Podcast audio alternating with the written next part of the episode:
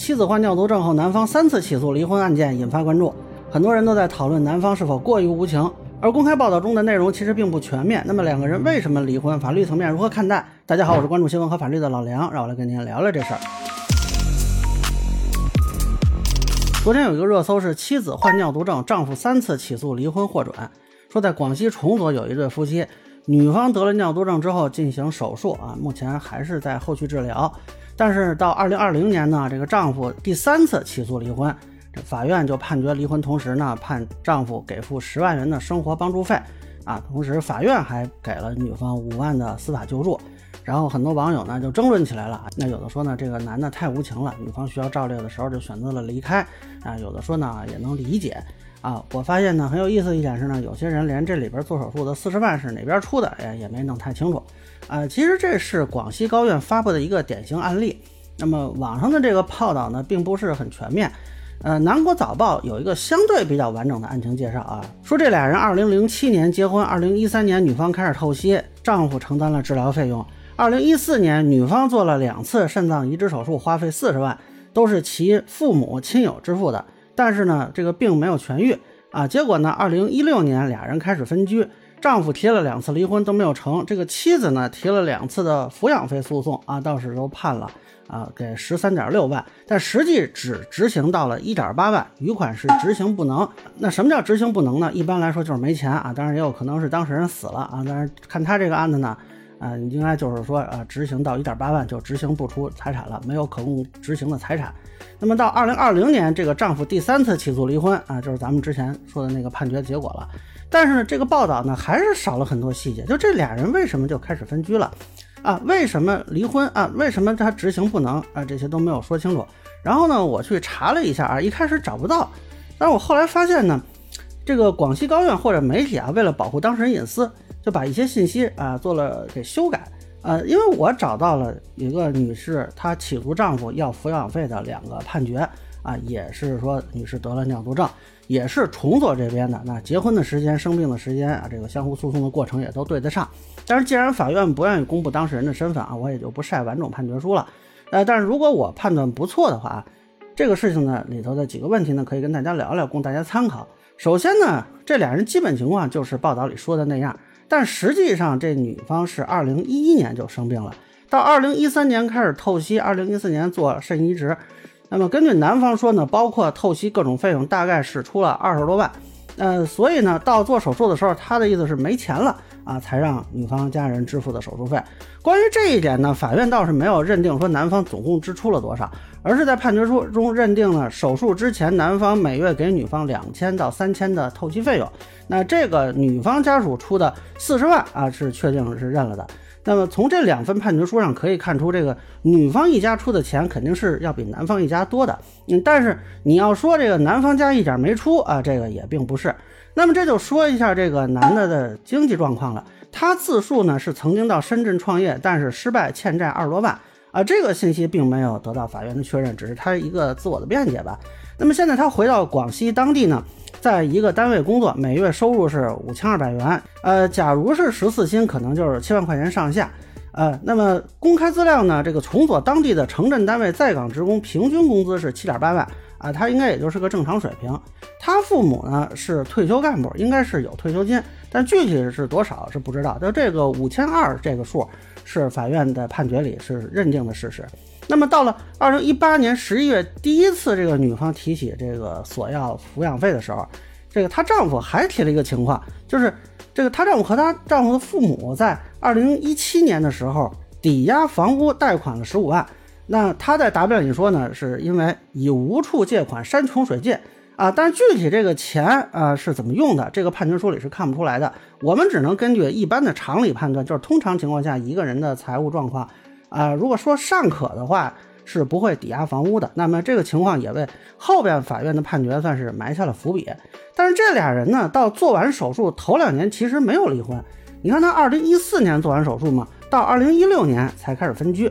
那么根据这个判决书显示，俩人闹掰的一个重要时间节点就是女方二零一六年怀孕了，然后女方因为身体原因做了人流手术。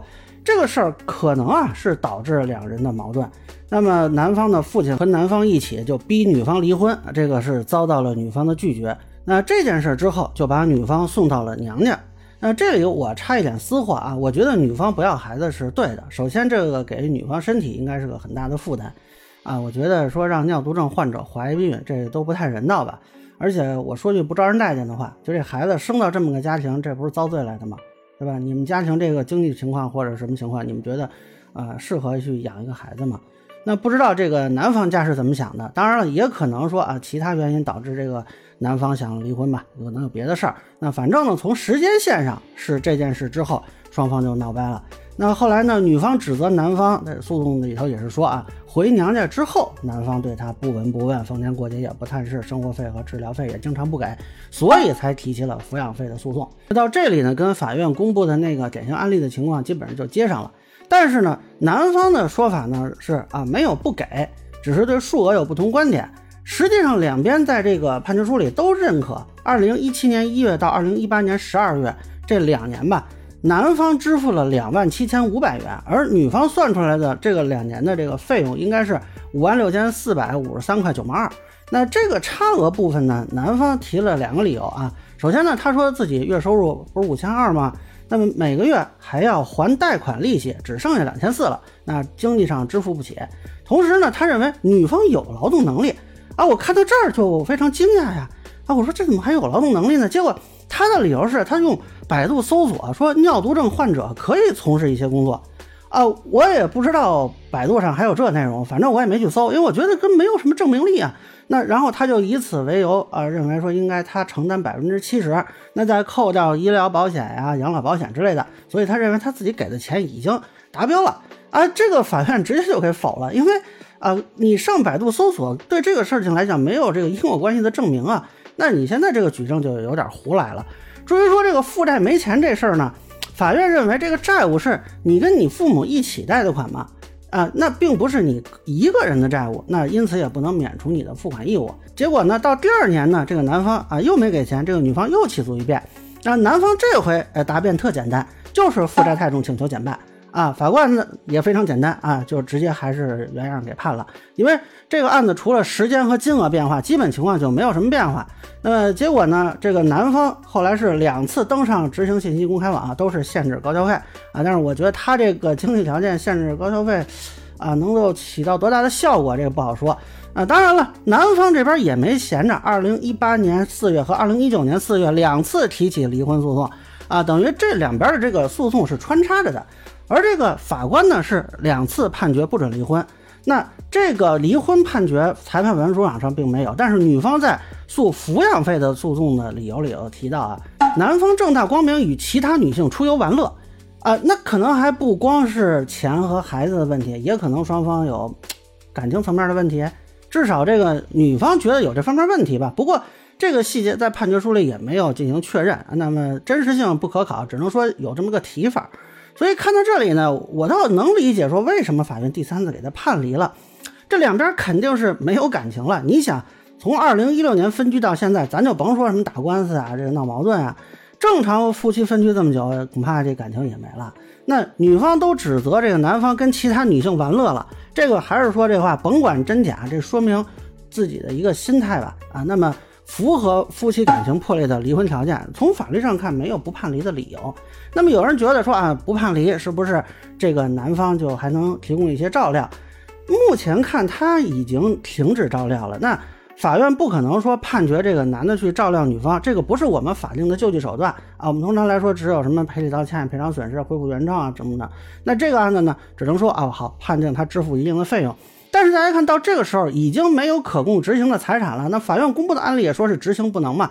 那如果不判离婚，这个女方继续索要抚养费，男方啊继续不给，那么法院可以接着判，但是还是执行不了，就没有意义了。你甭管他是不是用来还债了，还是说他拿这个钱干什么了，哪怕他就是跟其他女性玩乐去了，他负债情况是事实，那么从法律上来说没有办法，就是说啊去剥夺他其他的财产，或者说你比如说你逼他去借个高利贷，这也不可能吧。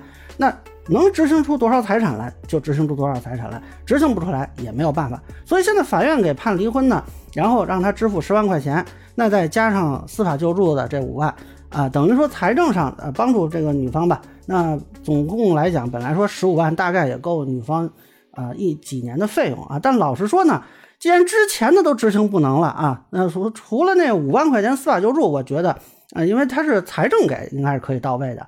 男方那边这个钱大概率是不太可能执行到位的，否则能执行的先把之前的判决执行了呀。那但是怎么说呢？这个可能就是目前法律能给到的最好结果吧。我知道大家都希望问题能够解决啊，事情能有一个完满的这种结局。但是世界上的事情大多如此啊，就我这人可能悲观一点，我觉得大多数事情都不会有什么完美的结果。我们只不过在各种不完美中去追寻一个不算太差的结果罢了。那有时候呢还追寻不到，所以也只能接受和珍惜当下。那么以上就是我对妻子患尿毒症丈夫三次起诉离婚案的一个分享，个人浅见难免疏漏，也欢迎不同意见小伙伴在评论区下面留言。如果您觉得我说的还有点意思，您可以关注我的账号老梁不郁闷，我会继续分享更多关心和法律的观点。谢谢大家。